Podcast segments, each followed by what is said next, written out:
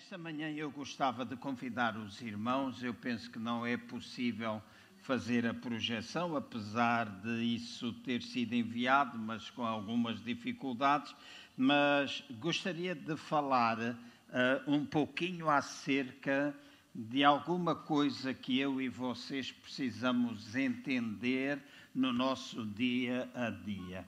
Na maior parte das vezes, nós colocamos limitações a nós mesmos, ah, porque ao enfrentarmos uma série de problemas, nós achamos que somente as outras pessoas conseguem fazer coisas e que nós não somos capazes. Há uma tendência, ah, às vezes muito associada à imagem que nós temos a respeito de nós mesmos, porque se a nossa imagem for baixa, se tivermos uma baixa autoestima, então normalmente uh, nós colocamos outros no pedestal, pensamos que nós não somos capazes de fazer, quando na realidade todos nós somos filhos de Deus e se os outros podem, diga comigo, eu também posso.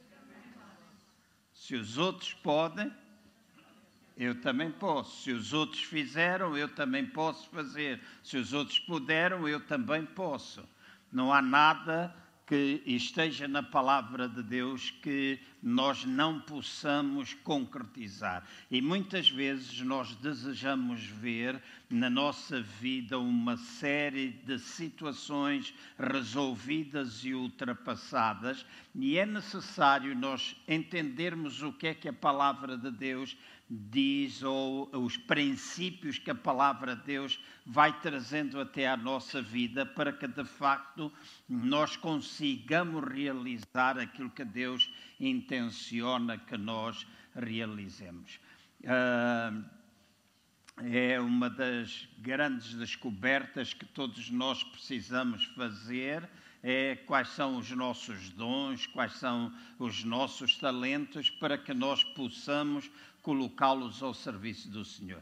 Eu não vou fazer, vou deixar a pergunta do ar, no ar, apesar de não querer que ninguém me responda, mas uh, não sei se tu sabes qual é o propósito de Deus para a tua vida.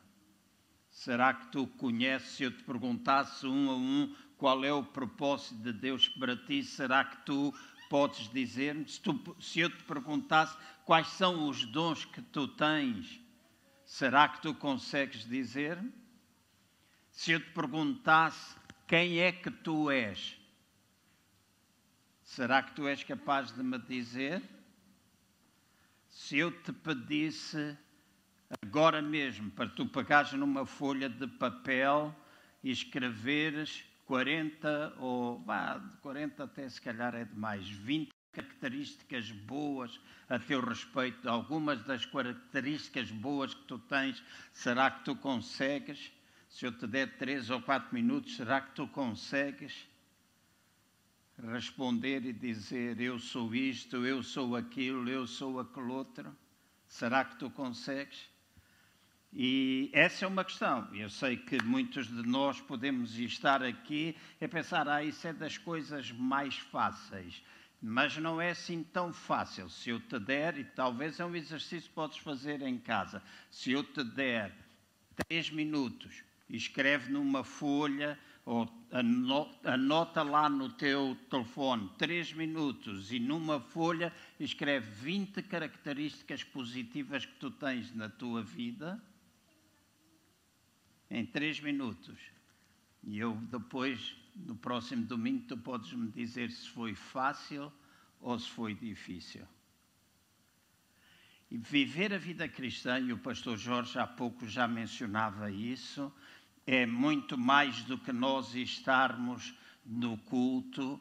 Uh, nós vivemos Cristo a cada dia, nós servimos ao Senhor a cada dia, Ele habita em nós a cada dia. Uh, todos nós, muitas vezes, podemos estar carregados de problemas, muitos de nós podemos estar a ultrapassar ou enfrentar situações seja no ramo familiar ou na vida familiar, seja na vida profissional, na vossa vida emocional, na vossa saúde, nós podemos estar a enfrentar um determinado número de situações, mas a maneira como nós olhamos para tais situações ou tais problemas e a maneira como nós reagimos é determinante. Vínhamos no caminho a falar de duas senhoras nossas amigas que, infelizmente, uh, manifestou-se cancro na vida delas. Uma, nós oramos aqui muitas vezes, ela tem estado melhor, apesar de ultimamente estar a ter uma recaída, novos estudos estão a ser feitos. Nós, os irmãos, com certeza lembram-se da Isabel. Me pedi várias vezes orações pela Isabel.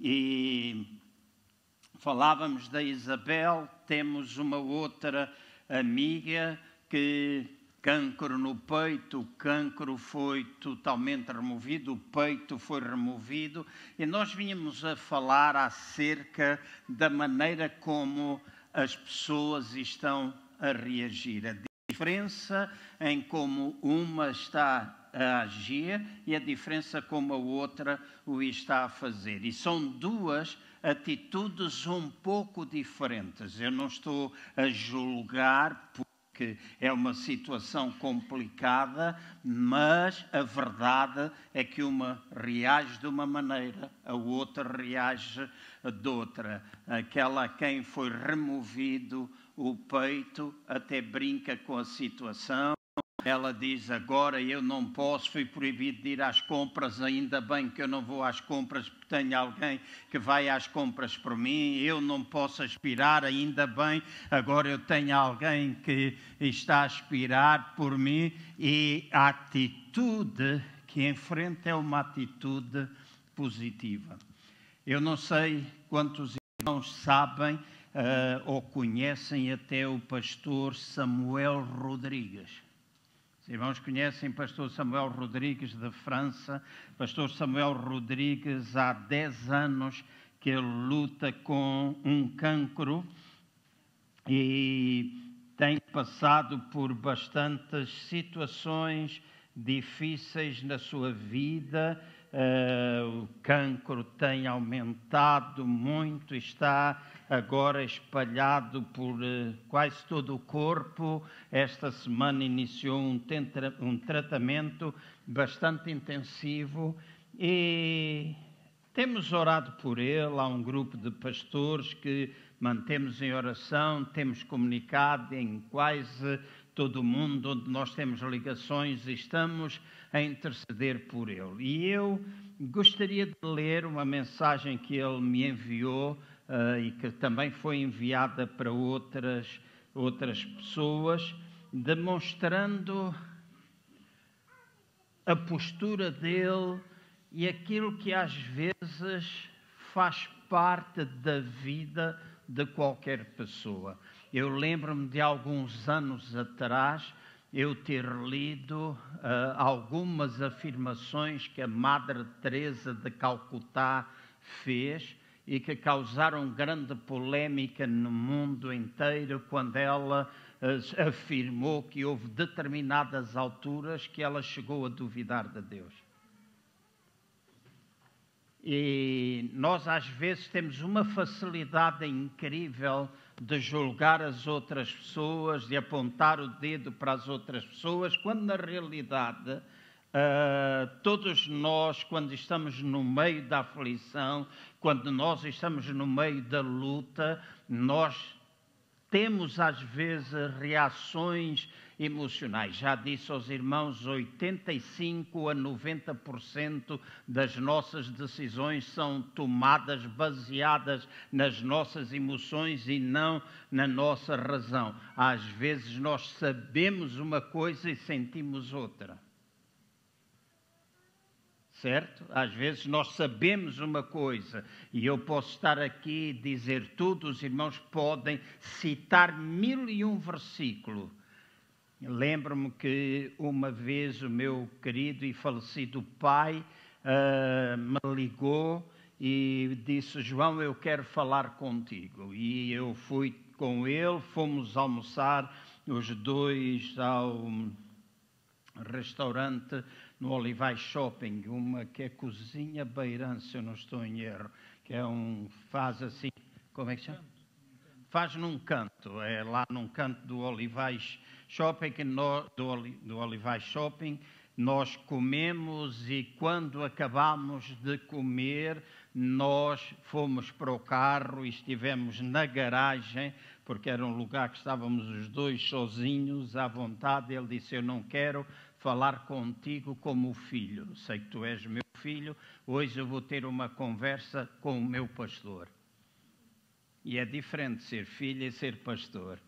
E o meu pai pôs uma série de situações, mas em determinada altura ele dizia-me: Filho, eu às vezes sinto-me condenado, às vezes eu sinto-me culpado, às vezes eu não sei o que é que eu devo fazer, às vezes eu chego até a duvidar da minha salvação. E eu disse, Pai, não, mas duvidar da salvação, muita gente o faz. E ele disse, eu duvido, e deu uma razão Porquê? Porque ele já não conseguia memorizar muitos versículos. E a minha mãe sempre fez um caderno com uma série de versículos e queria que o meu pai todos os dias e a minha mãe sempre se deitava muito tarde, a melhor hora para ela ir para a cama era às três, quatro horas da manhã, ficava a cozer coisas e queria que o meu pai ficasse acordado, ele a cambalear, cheio de sono,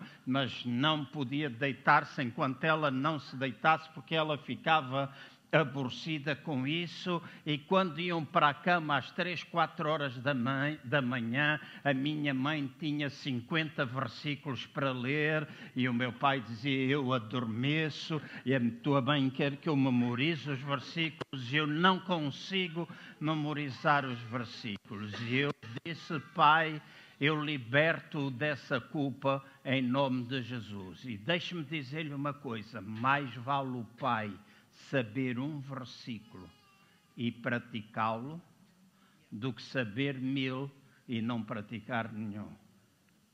Então a mãe quer que o pai saiba 20, 30, e ela tinha 20, 30 versículos num caderno, tudo escrito à mão, e punha à frente. Eu disse: ah, mãe fica feliz se ler, deixa a mãe ler. O pai senta-se num e se adormecer enquanto a mãe está a ler versículos, faz bem, porque é bom descansar. Porque alguns de nós adormecemos no meio da oração. E ninguém se culpa por causa disso, não é?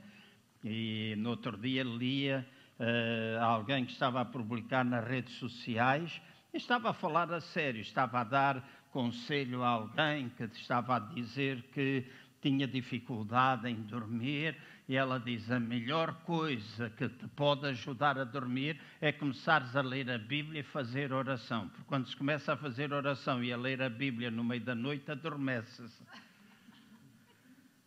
E ela falava a sério. E alguns de vocês sabem que é verdade. Quando nós vamos orar ou quando nós começamos a ler a Bíblia, parece que o sono vem. E nós até ficamos aborrecidos. Pois o sono nunca vem. Noutros dias não vem. Estou ao telemóvel, estou a ler um livro e o sono não vem. Mas agora com a Bíblia. E sentem-se culpados por causa disso.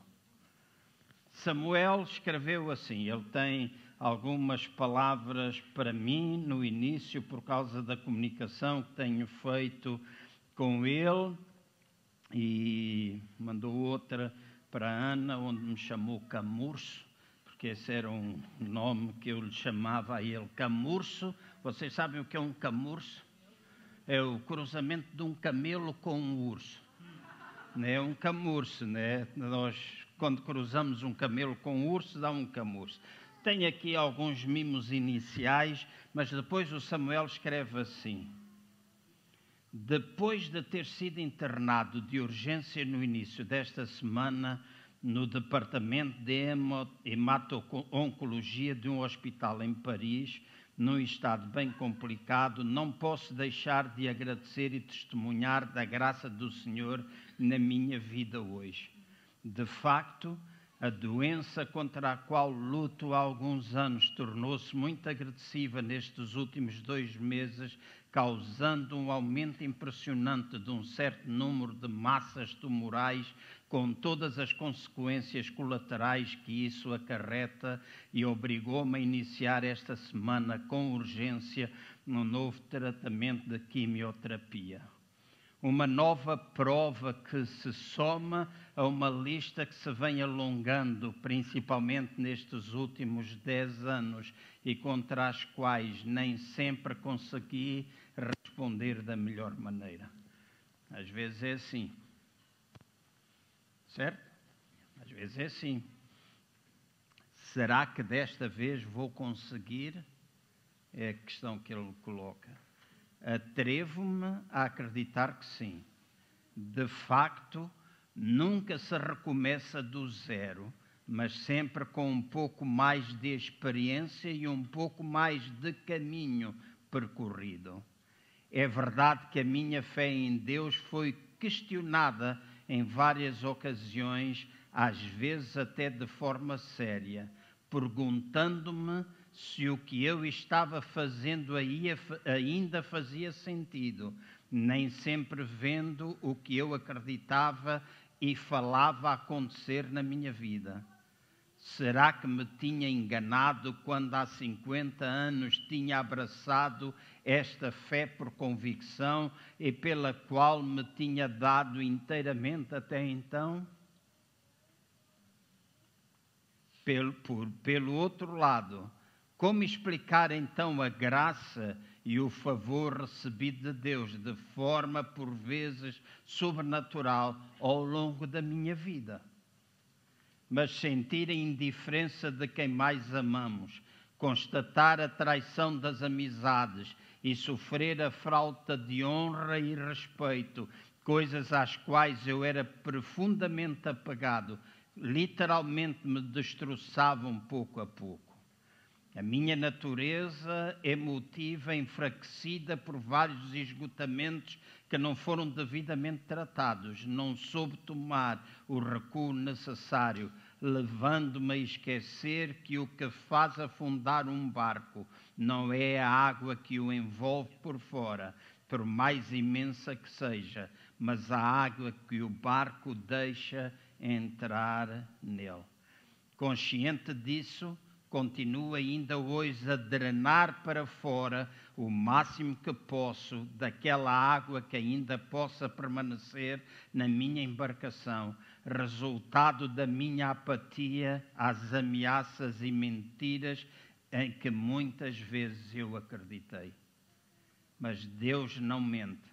Os projetos para os seus filhos são projetos de paz e não de infortúnio para lhes assegurar um futuro e uma esperança. Como poderia ser de outra forma? E depois há amigos que estão sempre presentes e muitos deles me lembraram disso esta semana através de mensagens recebidas à minha volta de toda a Europa, África, América do Sul e Estados Unidos. E que dizer dos membros da igreja, da qual ainda sou responsável com os pastores Joseph Allen em Paris, Montreuil, que são um apoio inestimável para mim. Eu os amo de todo o meu coração.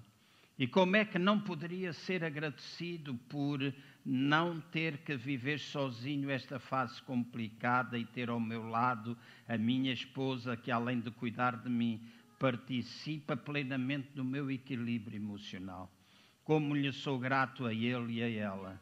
Bendigo a Deus todos os dias por esta graça e rogo-lhe que me dê forças para amá-la cada vez mais e fazê-la feliz.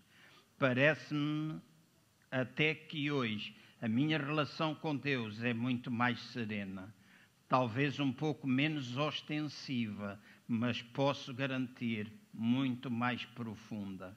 Tenho o sentimento de pertencer cada vez menos a esse tipo de pessoas que querem absolutamente entender a razão de tudo o que lhes acontece e que têm a igual necessidade de que lhe digam factualmente as razões de que as razões de que porquê são criticados para se justificarem ou para aceitarem a crítica. Esta foi sem dúvida a fonte de alguns dos meus bloqueios. Creio poder afirmar hoje que se pode ficar amargo, até ficar doente, à força de querer compreender tudo. Quando alguém maldoso te quiser reprovar alguma coisa, sempre encontrará argumentos para criar constrangimento. Nisso, o ditado popular francês é sábio quando diz que quando alguém quer afogar o seu cão, acusa-o da raiva. Assim é com muitos relacionamentos. Não há nada para entender. Continua a ter muitas questões perante a vida. Continua a duvidar deste ou daquele assunto que gostaria de compreender melhor. Continua a reagir quase que epidermicamente a todas as formas de injustiça. Mas nesta fase da minha vida decidi entrar no repouso que Jesus, o Cristo, oferece a todos os que a Ele se dirigem deixando à porta deste lugar de descanso as razões das minhas contrariedades emocionais descobrir Jesus, o Logos, o Filho de Deus, o homem, ousando sair dos estereótipos religiosos, é de uma riqueza humana inimaginável. Abraço cada vez mais as palavras de Santo Anselmo. Não procuro compreender para crer, mas creio para compreender. Eu creio, mas também sou dos que ainda gritam a Jesus: ajuda-me a vencer a minha falta de fé. Ele ajudará por certo. Quando ontem me mandou esta mensagem, ah, fiquei mudo um tempo. E não são muitas pessoas que têm coragem de escrever isto. Não são muitas pessoas que têm coragem de escrever isto. E jamais julgo o Samuel, mas amo ainda mais do que aquilo que eu amei. E amo.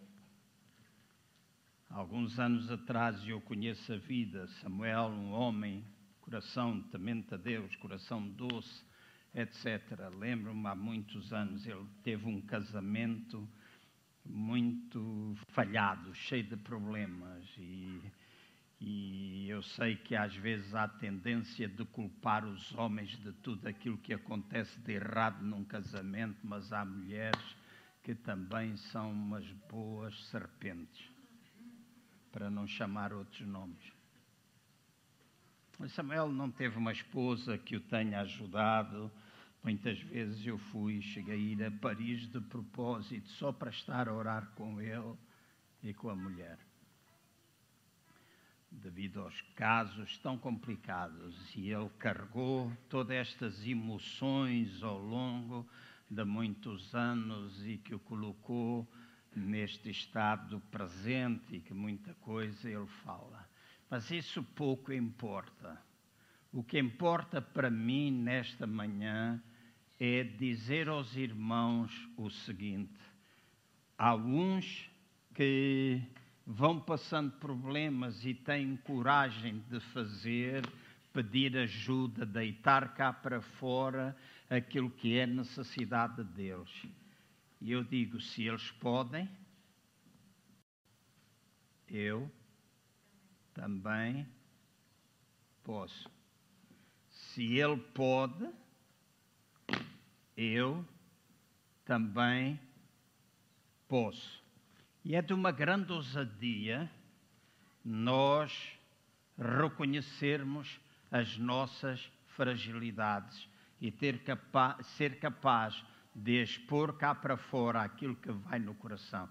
Jamais duvido da chamada do Samuel, jamais duvido que ele é um filho de Deus, jamais duvido de quanto ele ama a Deus, de quanto ele amou a sua obra, percorrendo país, atrás de país, jamais duvido dele, mas também sou capaz de entender em determinada altura da sua vida as dúvidas às vezes até quase existenciais, pelas quais ele pode passar. Então, com isto e com este exemplo e com esta leitura, eu quero dizer a ti, meu irmão e minha irmã, que independentemente daquilo que tu sentas, e, já me ouviram dizer muitas vezes, as doenças físicas são muito complicadas, mas graças a Deus pelos médicos, graças a Deus pelo avanço da, da ciência, graças a Deus pelo avanço uh, em termos de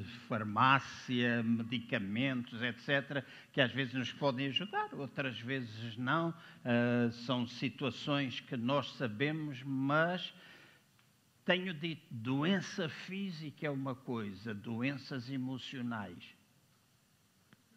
são outra. E há uma tendência tão grande de nós olharmos para aquele que está a sofrer emocionalmente de uma forma como nós olhamos para aqueles que estão a sofrer com uma doença física. Achamos, ah, coitadinho dele, tem uma doença física. Mas é aquele que está debaixo da depressão, aqueles que estão debaixo de uma ansiedade extrema.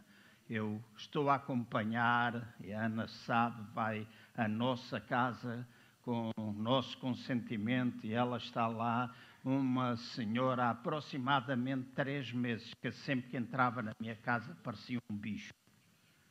Medo, enrolava-se, esquecia. E hoje, pela graça de Deus, está a trabalhar. Ainda tem muitas lutas, ainda tem muitos problemas, mas a importância de encontrar esta paz interior, a importância de lhe mostrar que há possibilidade para além daquilo que ela sente, traz toda a satisfação à minha vida. Acima de tudo, eu sei que agrada a Deus e, acima de tudo, eu sei que ela será a primeira a ser beneficiada. Mas, deixem-me dizer, mas nós não podemos esconder estas coisas e nem tampouco podemos aceitar aquelas pessoas que estão sempre prontas a apontar o dedo. E deixem-me dizer que todas aquelas pessoas que têm a mania de julgar os outros, de apontar o dedo para os outros, sofrem de uma epidemia muito grande que se chama orgulho nas suas vidas. E o orgulho manifesta-se de muitas maneiras. Quando tu te vitimizas e não aceitas a tua própria responsabilidade, estás a ser orgulhoso. Nós pensamos que o orgulho é uma série de outras coisas, porque assim nós ouvimos toda a vida.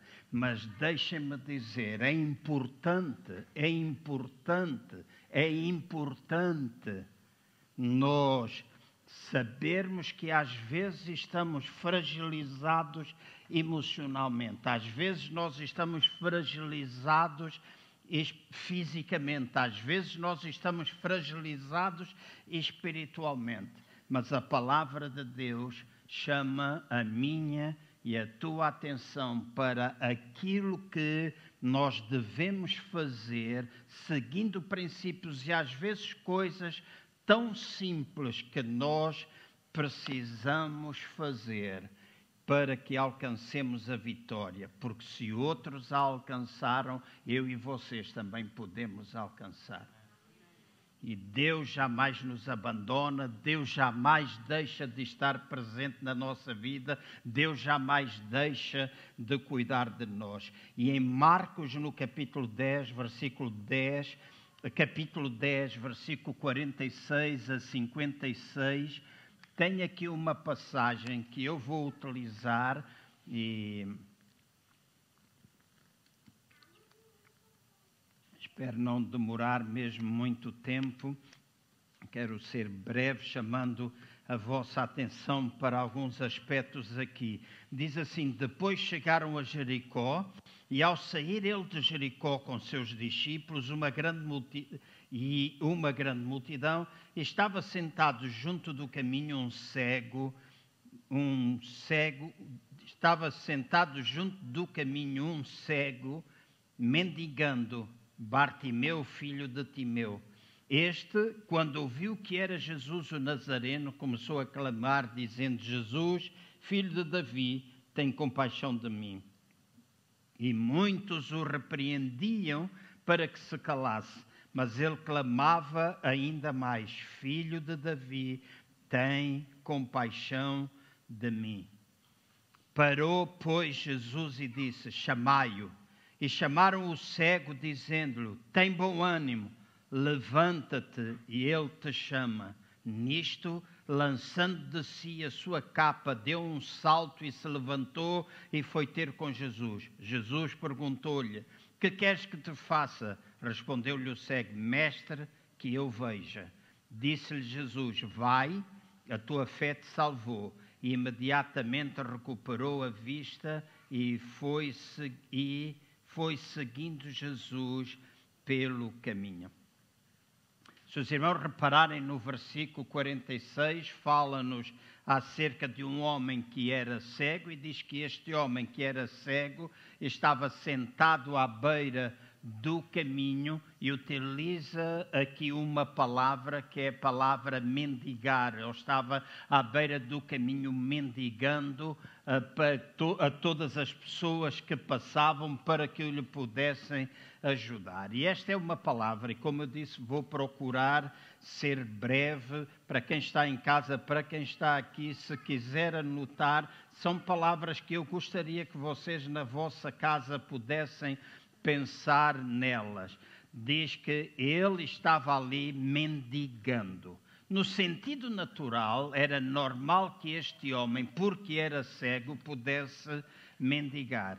Contudo, no aspecto espiritual, quando se trata de nós recebermos alguma coisa de Deus, esta é uma forma errada. E é uma forma errada por quê? Porque nós somos filhos de Deus. Nós somos filhos de Deus. Eu voltei a fazer algumas coisas que há muitos anos atrás eu fiz, deixei de fazer porque muitas vezes nós fomos criticados, recebi acusações inclusive de colegas meus, enquanto ainda dentro do movimento das Assembleias de Deus foi feita uma convenção por causa de mim, de eu pregar e ensinar acerca da fé, do poder das palavras, o que é que era fé e tantas outras coisas assim, e por causa às vezes da pressão nós deixamos de o fazer. Mas há alguma compreensão que eu estou a ter, Rui, é que princípios eles são imutáveis e os princípios, eles trazem valor até à nossa vida. E ainda não estou a fazer na forma e nem in, com a intensidade e com tudo aquilo que eu desejo fazer, porque sei que ainda há mais, mas já comecei. Não é uma coisa que vou começar, é uma coisa que eu já comecei todos os dias quando eu estou na cama, eu me espreguiço e eu começo a proclamar palavras de vitória. E quando eu me levanto, eu faço as minhas confissões de quem é que eu sou. E eu costumo dizer: eu sou filho de Deus e olho para o espelho quando eu estou a lavar os dentes, eu sou filho de Deus, eu sou amado por Deus, eu sou muito querido, eu tenho valor para Deus, eu sou, eu sou, eu sou, eu sou, eu sou e eu sou. E quando eu faço isso, eu estou a encher o meu coração daquilo que a palavra de Deus diz acerca de quem é que eu sou.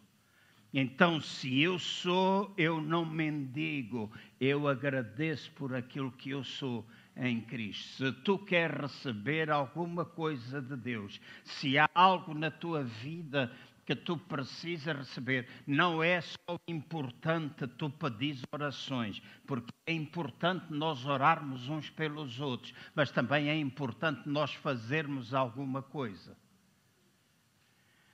E há pessoas que gostam, pastor, ore por mim, pastor, ore por mim, irmão, ore por mim. Mas a pergunta que às vezes apetece fazer é: você ora?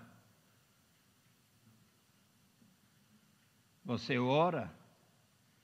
Porque é fácil andar à boleia do outro. E tenho uma memória muito antiga memória que eu tenho quando talvez eu tinha 16 anos, 15 anos, 16, foi 1972, é só fazer as contas.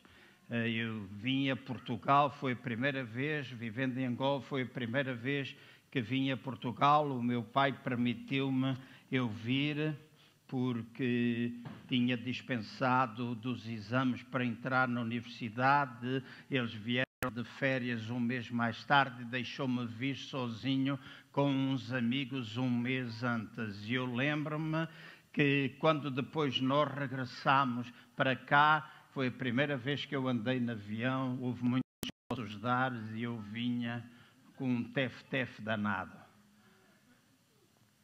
Quando regressamos, eu lembro-me que levantámos voo do aeroporto de Lisboa e em determinada altura eu olho pela janela, em determinada altura o sol vinha a bater de um lado e de repente começa a bater do outro. Eu ia sentado ao lado da minha mãe e disse: Mãe, a gente está a voltar para trás. E a minha mãe disse: Estás maluco?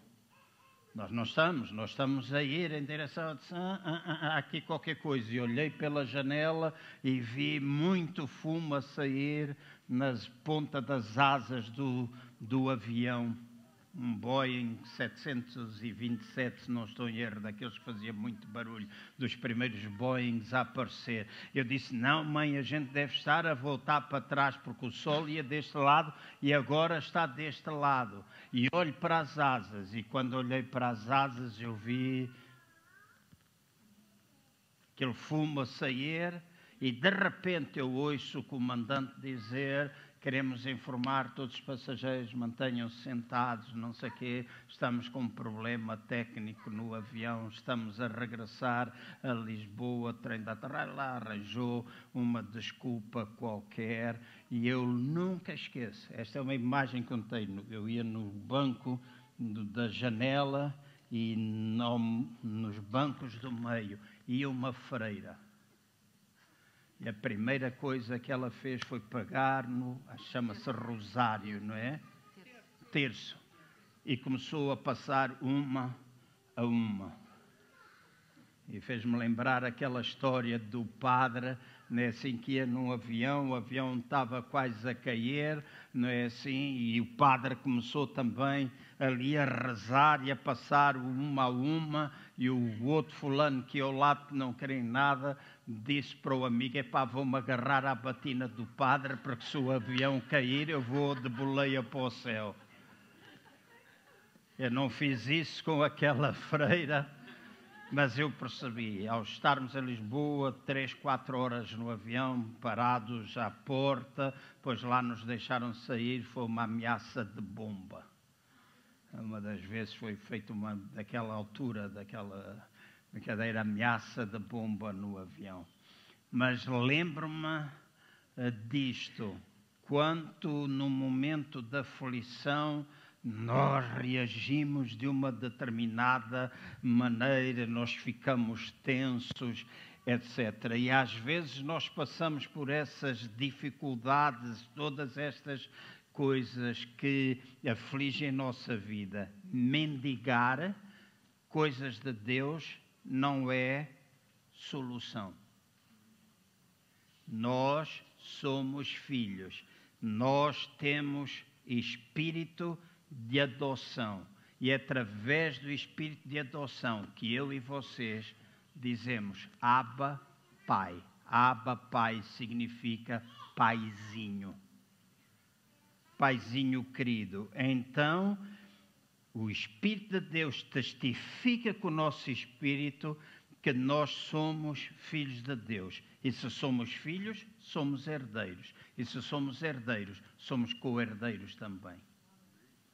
Então, nas aflições da nossa vida, nós podemos ter momentos como este que Samuel tem, colocando em dúvidas algumas coisas, normal, natural, não faz diferença ser pastor ou não ser pastor. Todos nós, às vezes, temos isso quando há pressão, quando há tanta coisa colocada na nossa vida, às vezes por várias situações Deixa-me pôr assim, às vezes eu encontro com crentes que diz, ah, vou-me embora na igreja porque a igreja é assim, a igreja é assada, a igreja é santa pura, é lavada pelo sangue de Jesus. Às vezes há crentes que se desentendem uns com os outros, agem de uma forma carnal, são orgulhosos, são presunçosos, são arrogantes, não lidam com essa situação e culpam a igreja de uma coisa que faz parte deles. Nesta ou noutra qualquer vai acontecer. Até lidarem com aquilo que está lá dentro. E o lidar com aquilo que está lá dentro é fruto de nós fazermos como o salmista fez: sonda, ó Deus, o meu coração e vê se há em mim algum caminho mau. E, quanto, e enquanto filhos nós temos este espírito de adoção, às vezes temos vontade de dar um pontapé em tudo, sigam, façam, aconteçam. Deixem-me usar, vocês já me conhecem e sabem como eu sou, que se lixe. Vão todos bugiar. Às vezes dá vontade. Mas se somos filhos, se estamos certos, mesmo na hora da verdade, nós sabemos que não temos de mendigar, temos de viver e alguma coisa, estou sempre certo, Deus vela por cada um de nós. Deus vela por cada um de nós. Segunda coisa que diz que este cego fez foi ouvir. Diz que ele estava à beira do caminho mendigando. No versículo 47 diz que ouvindo que era Jesus. E a nossa fé vem pelo ouvir e ouvir e ouvir e ouvir a palavra de Deus. E o ouvir muitas vezes, o verbo que está aqui ouvir não é um verso, um verbo só no presente em que nós ouvimos uma vez e a fé vem. Não, é pelo ouvir e ouvir e ouvir e ouvir e ouvir e ouvir e ouvir e ouvir e ouvir a palavra de Deus. Nós ouvirmos a mesma coisa muitas vezes, até que possa penetrar na nossa vida, até que possa penetrar no nosso cérebro e possamos dar ordens de acordo com a fé que nós temos. E é uma altura de cada um de nós voltar outra vez à palavra de Deus, fazer uma lista do que é que pode servir de bênção para os problemas que tu estás a entrar. Quando me dói o dente, eu não vou ao sapateiro e ele também tem alicates e agulhas. dói o dente, eu vou ao dentista. Certo? O que é que eu quero dizer com isto? Não adianta estares a ler versículos da Bíblia que não dizem nada com aquilo que é a tua necessidade. Enche, enche daquela palavra que vai trazer resposta àquilo que tu tens como necessidade, resposta àquilo que tu precisas. Estás doente, medita em versículos que falam acerca da cura. Não vais livros acerca daqueles que morreram com o cancro. Pode ser um testemunho bom. Eu não estou a dizer que nós cristãos não passamos por sofrimento mas há muitos anos atrás, e respeito, honro, tenho muitos motivos para dar graças a Deus.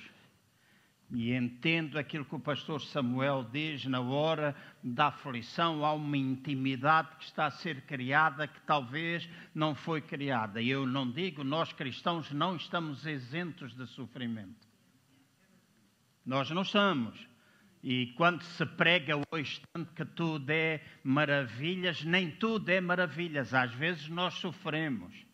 Às vezes nós temos lutas, mas também chama a minha e a vossa atenção para nós termos bom ânimo. Para nós termos bom ânimo. Porque venceram, e se outros venceram, nós podemos vencer. Então, diz que ouvindo que era Jesus, ele começou a fazer alguma coisa que mais à frente diz. Mas a minha chamada de atenção para vocês vai neste sentido, de nós ouvirmos. Ouvirmos o quê? A palavra de Deus. Em vez de nós perdermos tempo a ouvir os murmuradores, em vez de nós perdermos tempo a ouvir aquelas pessoas que às vezes fazem parte do nosso círculo social, que só envenenam. Sai fora deixa-os de lado.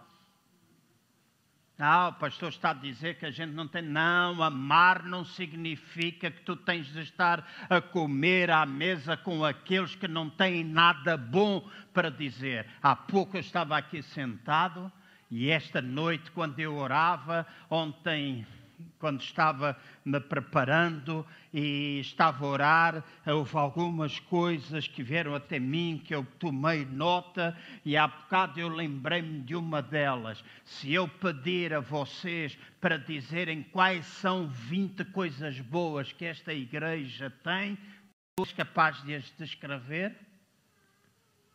Ou tu só consegues ver aquilo que não é bom? Se só consegues ver aquilo que não é bom, o problema não é da igreja, é teu. E é duro ouvir falar assim. É duro ouvir falar assim. Mas aquelas pessoas que só dizem coisas mal, mal, igreja, igreja, igreja, etc. E há uma necessidade de nós ouvirmos aquilo que a Bíblia diz e há necessidade de eu e vocês termos cuidado com aquilo que a gente fala, aquilo que a gente profetiza, aquilo que a gente diz a respeito daquilo que nós somos como corpo local. Às vezes, no tempo do aperto, da agonia, da luta, nós disparatamos e pagamos na arma e atiramos para tudo quanto é sítio. Estava a falar com um pastor esta semana e ele estava a dizer: Ah, mas falo assim, falo assado, falo isto, falo aquilo, falo aquilo outro e não sei o quê. E eu disse: Epá, sabes uma coisa? Se eu quiser pegar nas armas, não há ninguém que eu não vá alvejar. Certo? Se eu quiser pegar numa arma, não há ninguém que eu não vá alvejar. Mas eu posso escolher não pegar nas armas e usar uma arma poderosa, que é a minha língua, é a minha oração, é aquilo que eu profetizo, é aquilo que eu falo. E se não resultar, eu vou continuar a viver. Uhum. Eu vou continuar a viver. E uma oração que eu faço cada vez mais, cada vez mais, é rodeia-me daquelas pessoas que me fazem crescer. Deitar abaixo, estamos cheios, bué, bué delas. Mas fazer crescer não são todas assim afasta quem não faz crescer e abençoa-os, porque não amaldiçoa ninguém. Abençoa-os, transforma. Mas para mim e para vocês é importante aquilo que a gente ouve para os resultados que nós queremos ter na nossa vida possam ser diferentes. Ele mendigava, não é altitude, ele ouviu as palavras certas para poder fazer as coisas certas. O que é que ele ouviu acerca de Jesus? Da multiplicação dos pães, da cura dos cegos, daquela mulher que tocou na orla dele. Ele deve ter ouvido falar acerca dos muitos milagres que Jesus tinha feito. Então ele ouviu falar não havia pessoas a criticar Jesus, não o chamavam de charlatão, não o chamaram daquele que se misturava com os pecadores, chamaram tudo, mas Jesus estava-se nas tintas para isso, ele continuava a cumprir aquilo que o Espírito, eh, o propósito para o qual ele veio. O Espírito do Senhor me ungiu, o Espírito do Senhor me ungiu, era aquilo que ele falava. Então, ouve aquilo que te ajuda a crescer. E se os outros podem, tu também podes. A escolha é tua. Depois de ouvir, ele começou a fazer uma outra coisa interessante. Ele começou a clamar. Diz que ele começou a clamar. E ouvir de Jesus podia ter levado a fazer muitas coisas. A este homem que era cego, fê-lo clamar. E se tu crês que aquilo que Deus promete, se tu crês nas promessas de Deus na tua vida, se tu és capaz de te lembrar daquilo que no passado Deus falou contigo, se és capaz de te lembrar todas as promessas que Deus fez, Carlos, na tua vida, no tempo da aflição, da doença, lá no hospital, lembrar as promessas, Cristina, João, Ana, Manel, Joaquim, Adelaide, se todos nós conseguirmos lembrar as promessas, uma coisa que nós podemos fazer é clamar. E clamar a quem? Ele clamava: Jesus, filho de Davi, tem misericórdia de mim. Jesus, filho de Davi, tem misericórdia de mim. Aquilo que sai da nossa boca é uma parte importante da no na nossa fé. Sei que as circunstâncias, às vezes, na nossa vida podem não ser muito boas, mas, para, mas nós devemos parar com os queixumes, com as lamentações, com este lacrimejar constante e devemos começar a exercitar a nossa fé a fim de nós alcançarmos vitória. E eu vou acelerar. Diz que ele clamou e à volta dele tinha um grupo de pessoas que lhe diziam: cala-te. Diz a Bíblia: repreendiam-no para que se calasse. Houve uma coisa importante. Quando alguém te vê crescer, quando alguém te vê prosperar, quando alguém vê a tua família abençoada, quando alguém vê a tua paz, a tranquilidade, vai haver pessoas que ficam felizes, graças a Deus, porque vai haver pessoas que ficam felizes, mas vai haver algumas pessoas que vão ter uma dor do cotovelo danado, vão ter uma língua comprida, vão repreender, vão queimar a tua imagem, vão deitar-te abaixo, vão inventar mentiras, vão dizer aquilo que elas quiserem para deitar. E a única situação é inveja. Inveja. Já disse mais do que uma vez neste lugar: se nós estivermos errados, há um caminho antes disso arrependimento. Porque se eu estiver errado, eu tenho de me arrepender. Tenho de reconhecer o que é que eu fiz. Mas se em boa consciência, na presença de Deus e das pessoas, eu sei que eu não fiz, vai haver quem fica raivoso. Cala-te não estejas a importunar o mestre, não estejas a falar dessa maneira e à tua volta. E às vezes até aqueles a quem tu mais amas que vão fazer isso. Às vezes são os teus vizinhos, às vezes são, é o teu marido, às vezes é a tua esposa, às vezes são os teus filhos, às vezes são alguns outros familiares.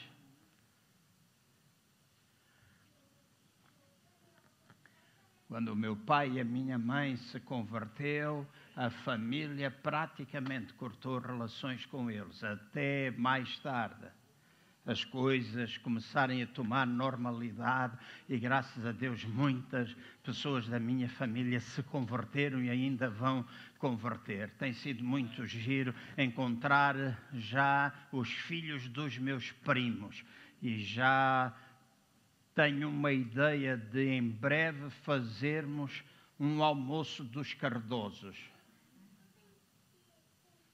porque somos tantos, e comecei assim a contar o prémio, coisas, e aqueles primos mais velhos, alguns deles já morreram, mas os filhos da minha idade, que temos filhos e alguns já temos netos, vai ser uma festa da romba juntar todos. Mas primeiro separação, depois proximidade, porque quando tu caminhas, a luz é que acaba com as trevas. Não é as trevas que acabam com a luz. Então, pessoas podem repreender, pessoas podem voltar-se contra. Qual é o meu conselho? Continua a andar, continua a fazer aquilo que tu achas que tem de ser feito, porque foi isto que este cego fez. Diz que diziam cala-te, cala-te, cala-te, não importunes, cala-te, fica calado. E diz que a resposta dele foi gritar ou clamar cada vez mais alto. Cala-te. Eu gritava, estava determinado a receber aquilo que Jesus tinha para ele. Podia ter-se calado para satisfazer o grupo dos acusadores.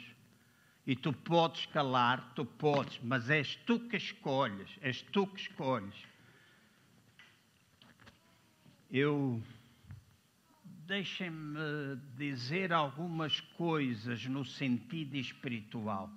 Através da minha oração e comunhão com Deus, eu tenho, de certa forma, não com estas palavras, mas desta forma, pedido para que aqueles que me rodeiam consigam ler uma frase no sentido espiritual. Não é caixote do lixo.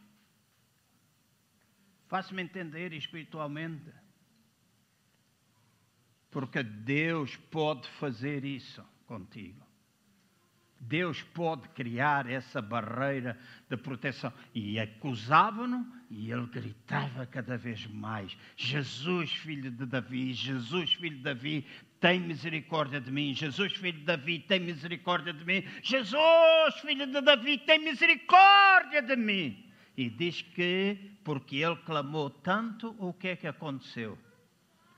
Diz que Jesus parou. Jesus parou. E Jesus não somente parou, disse assim: chamai-o.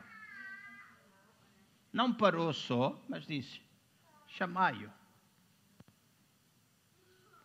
E é interessante que nós percebemos que quando nós clamamos, quando nós buscamos, quando nós nos humilhamos, quando nós nos despimos de orgulho, quando nós nos despimos da nossa ideia de grandeza e nos humilhamos aos pés de Jesus, nós vamos chamar ou captar a sua atenção se tu ainda hoje clamares, se tu ainda hoje bendizeres o nome do Rei dos Reis, se tu bendizeres o nome dos Senhores dos Senhores, eu garanto-te que Ele vai parar e prestar atenção àquilo que tu estás a pedir-lhe, a dizer-lhe, e aquilo que eu sei é que Ele vai tocar. E esta manhã, quando nós louvamos de coração, e às vezes é difícil louvar quando a gente não tem letras, porque nem todos conhecemos as letras, mas quando nós clamamos, quando nós chamamos a atenção dele, quando nós vergamos os nossos joelhos, quando nós oramos, e mesmo que a gente não dobre os joelhos, a gente pode orar no carro, a gente pode orar quando está a tomar banho, a gente pode orar quando está na sanita. E eu sei que aqueles que me conhecem há muitos anos, eu digo sempre: a sanita é um bom lugar de oração e demora só o tempo até tu ficares com o rabo a doer. São rápidas e eficazes. A qualquer lugar serve, qualquer lugar serve para nós orarmos, para nós clamarmos, para nós falarmos em línguas. Nós estamos a comer, estamos sozinhos na sala, seja o que for, estamos assim. E eu não estou a falar uma coisa que eu não faço. Perguntem a ela. Às vezes ela está-me a perguntar: o que é que estás para aí a dizer? O que é que estás a falar? Eu disse: deixa-me estar sozinho. Estou aqui a falar qualquer coisa. Ah, mas o que é que estás a dizer? Estou a orar. Porque às vezes ouve-me no banho, e às vezes ouve-me a cantar, e às vezes ouve-me a fazer, porque é através deste exercício contínuo que a presença dele se torna mais viva e real na nossa vida. E nas coisas pequenas e nas coisas grandes, Deus está lá junto de nós se o cego pôde, eu também posso. Se o cego pôde captar a atenção de Jesus, eu também posso captar a sua atenção. Então Jesus parou. E é interessante uma coisa, escutem bem. É muito interessante que aqueles que diziam para ele se calar, logo depois de Jesus ter dito chamai-o, voltaram-se para aquele homem, dizendo: Tem bom ânimo, levanta-te, porque ele te chama. Os camaleões.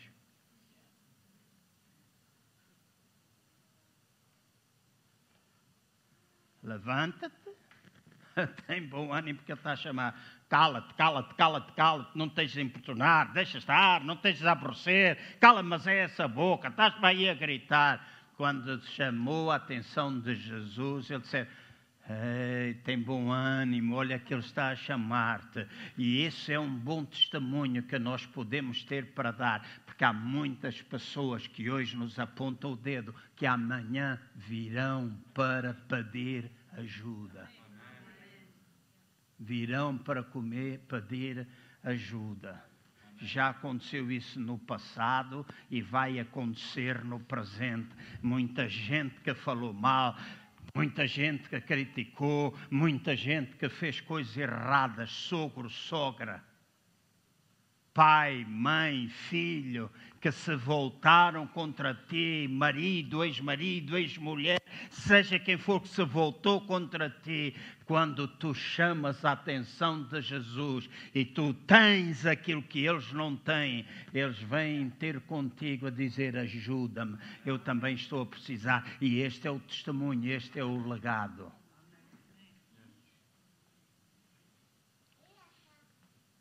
Esta noite dei-me um pouco ao trabalho.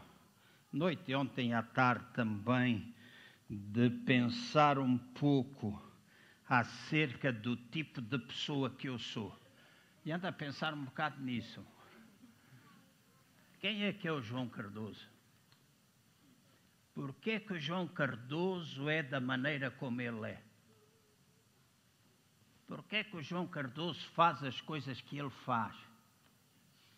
E cheguei a algumas conclusões muito interessantes na minha vida. E comecei a lembrar fases, episódios, etc.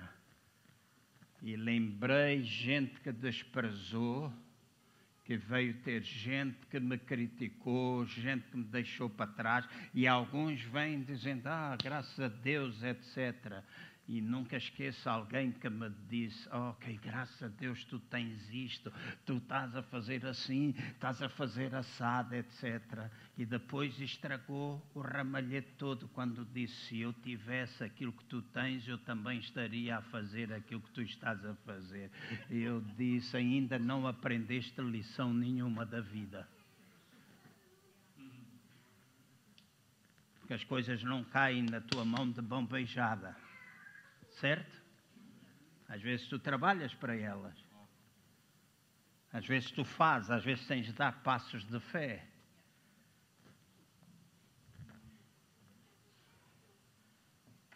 E diz que quando Jesus disse, vem, chamai-o, eles disseram, vá lá, o mestre está a chamar. A primeira coisa que ele fez foi lançar a capa. E lançar a capa tem um simbolismo, é lançar aquilo que é velho, aquilo que.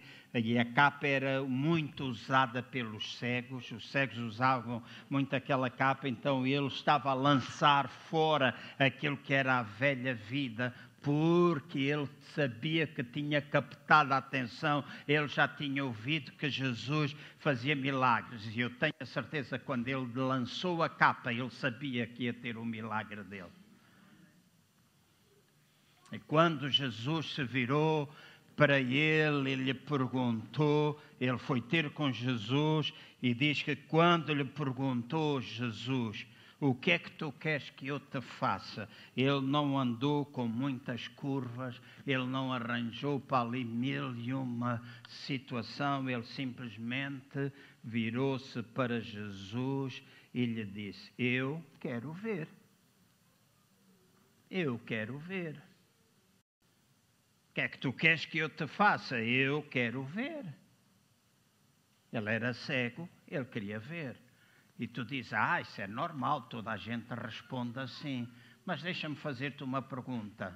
Aquele que estava lá, o paralítico, junto com o tanque de Betesda, respondeu assim? Ninguém me ajuda. Entra sempre alguém antes de mim. Atitudes completamente diferentes.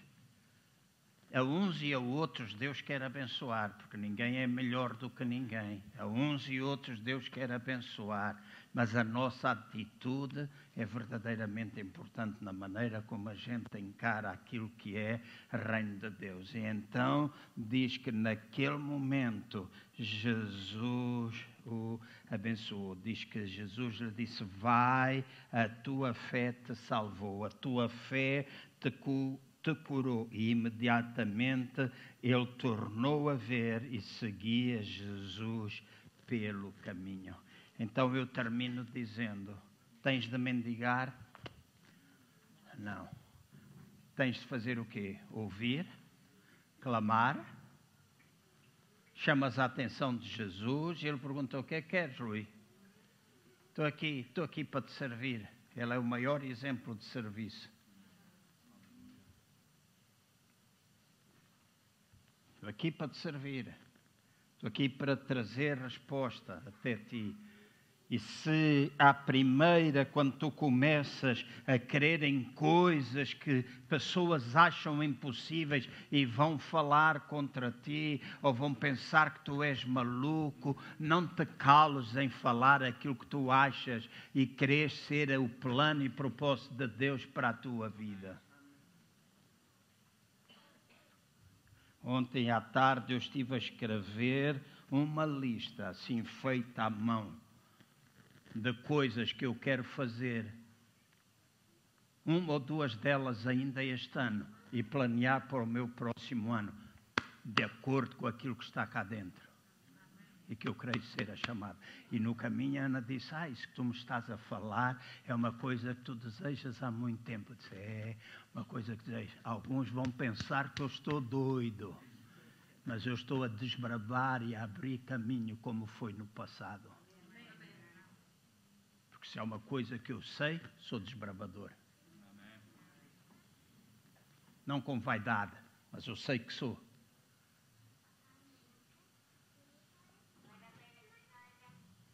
Então, aqui dentro está paixão. E agora vou começar a escrever a lista. Hoje já disse: achas que eu posso ir a tal sítio assim, assim?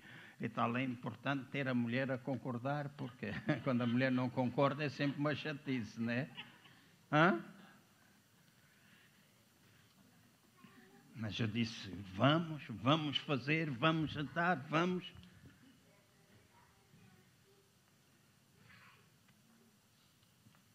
Tu, qual é o, o teu sonho, sonho que tu podes trazer à realidade. Que eu sempre fui chamado de sonhador e eu sei que eu sonho com olhos, olhos fechados. Uh, estava a dizer há talvez uma semana ou duas, eu não sei se aqui a doutora Cristina me pode ajudar, se isto tem a ver com a idade ou não. Mas pô, comecei a sonhar com fartura. Sonho, sonho. E às vezes até leva comida, que estou sentada à mesa, leva comida à boca e tu estou a sonhar que estou a comer e leva comida à boca. E outras vezes parece que está tudo à minha frente, eu estendo a mão, eu faço milhentas coisas. Epá, está a ficar assim uma coisa diferente, porque eu não sonhava muito, ou pelo menos não me lembrava. Sonhador, sim, alguns dos meus sonhos eu nunca os concretizei, mas muitos eu traduzi-os em meta e alcançamos. Então a mim não me importa aqueles que falam do que é que ficou por fazer, a mim importa-me o que é que eu fiz, porque muitos daqueles que nos criticam e que dizem tudo aquilo que a gente precisa fazer, nunca fizeram nada. Uhum. Nunca fizeram nada. Critica, ah, mas isto é uma crítica construtiva. Cuidado com as críticas construtivas daqueles que nunca construíram nada, nem tão pouco fizeram aquilo que tu estás a dizer, e eles dizem que tu deves fazer. Crítica construtiva. Às vezes não são assim tão construtivas. Às vezes basta olhar pelo tom da voz, basta olhar para a atitude para tu perceberes que não há nada de construção ali. Então tu chamas a atenção, o grupo pode subir, chamas a atenção de Jesus, ele louve-te, o que é que tu queres que eu te faça, Rui? O que é que tu queres que eu te faça, São? O que é que tu queres que eu te faça, Cristina? O que é que tu queres que tu faça? E a idade não tem problema. Hã? Albertino, o que é que tu queres que eu te faça? Albertino, o que é que tu queres que eu te faça? Ah, umas palmadas no rabo. Ruto, o que é que tu queres que eu te faça? Nós clamamos, nós clamamos, nós chamamos a atenção dele. Ele para e ele diz: Ok, eu estou aqui para te ajudar. Tens lutas, tens dificuldade. Uma das coisas que eu gostei muito do Samuel e me fez chorar e ainda me mantém emocionado a frase, a mensagem dele de ontem ainda e já estive para lhe escrever e dizer-lhe só assim, Samuel, há coisas que nos cortam a 100% as palavras e só fazem rolar lágrimas. Porque às vezes a gente não tem mais nada para dizer. Eu disse: O que é que eu vou responder a este fulano? Meu amigo, o que é que eu vou dizer? Uma mensagem destas. Ah, Mariquinhas, ele chora. chora, pois. Chorar não é fraqueza. Identificar é importante. Identificar com isso. Identificar olhar para mim, cuidar que não repita para padrões, etc. Tanta coisa que é importante na nossa vida. Vamos ficar de pé, se faz favor.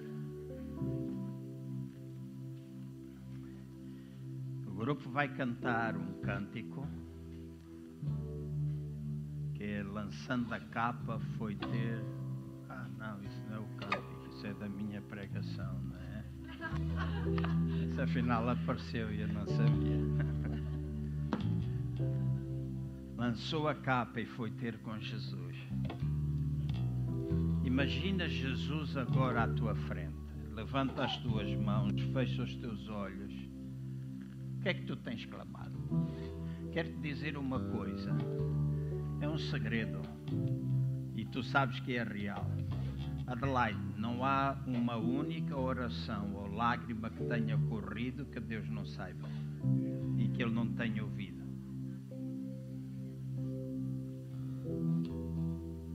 Mesma coisa, mesma coisa. Não há lágrima nenhuma que a gente tenha chorado que Deus não tenha visto. Não há oração nenhuma que a gente tenha feito, que Ele não tenha escutado, mesmo aquelas que nós fazemos sem entendimento. Total, mas às vezes nós não sabemos, todos nós sabemos como orar, e oramos todos ao Pai em nome de Jesus, todos nós sabemos isso, mas às vezes nós não sabemos o que orar. E a Bíblia diz que o Espírito Santo em nós nos ajuda a orar com gemidos inexprimíveis. E quando eu oro com a linguagem do Espírito Santo, a linguagem do Espírito Santo. Filomena, não há nada ouça. Nosso entendimento, às vezes, parece que fica assim um bocado às escuras. Fica um bocado às escuras, parece. Mas o Espírito está dentro de nós, intercedendo com gemidos, e até isso, porque a linguagem é dele, ele percebe-a muito bem. É estranho para ti, mas para ele é conhecida e muito conhecido. Então não há nada que ele não possa fazer em ti nesta manhã. Eu posso orar, mas eu quero dizer-te assim: imagina, fecha os teus olhos, imagina Jesus diante de ti a perguntar: Jana ou Janaina, o que é que tu queres que eu te faça? Fernando, o que é que tu queres que eu te faça? Américo, o que é que tu queres que eu te faça? Ele está diante de ti.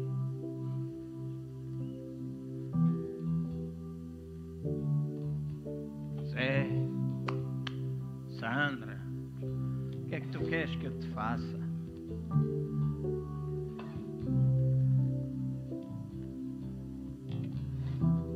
Clama, ele ouve, chamas a atenção dele e ele toca em ti. Toca em ti. Talvez algumas coisas serão respondidas no imediato, outras não. Mas porque tu clamaste e chamaste a atenção e ele te toca, pega nas coisas, naquilo que tu trouxeste ao culto, vai para casa e continua a seguir Jesus.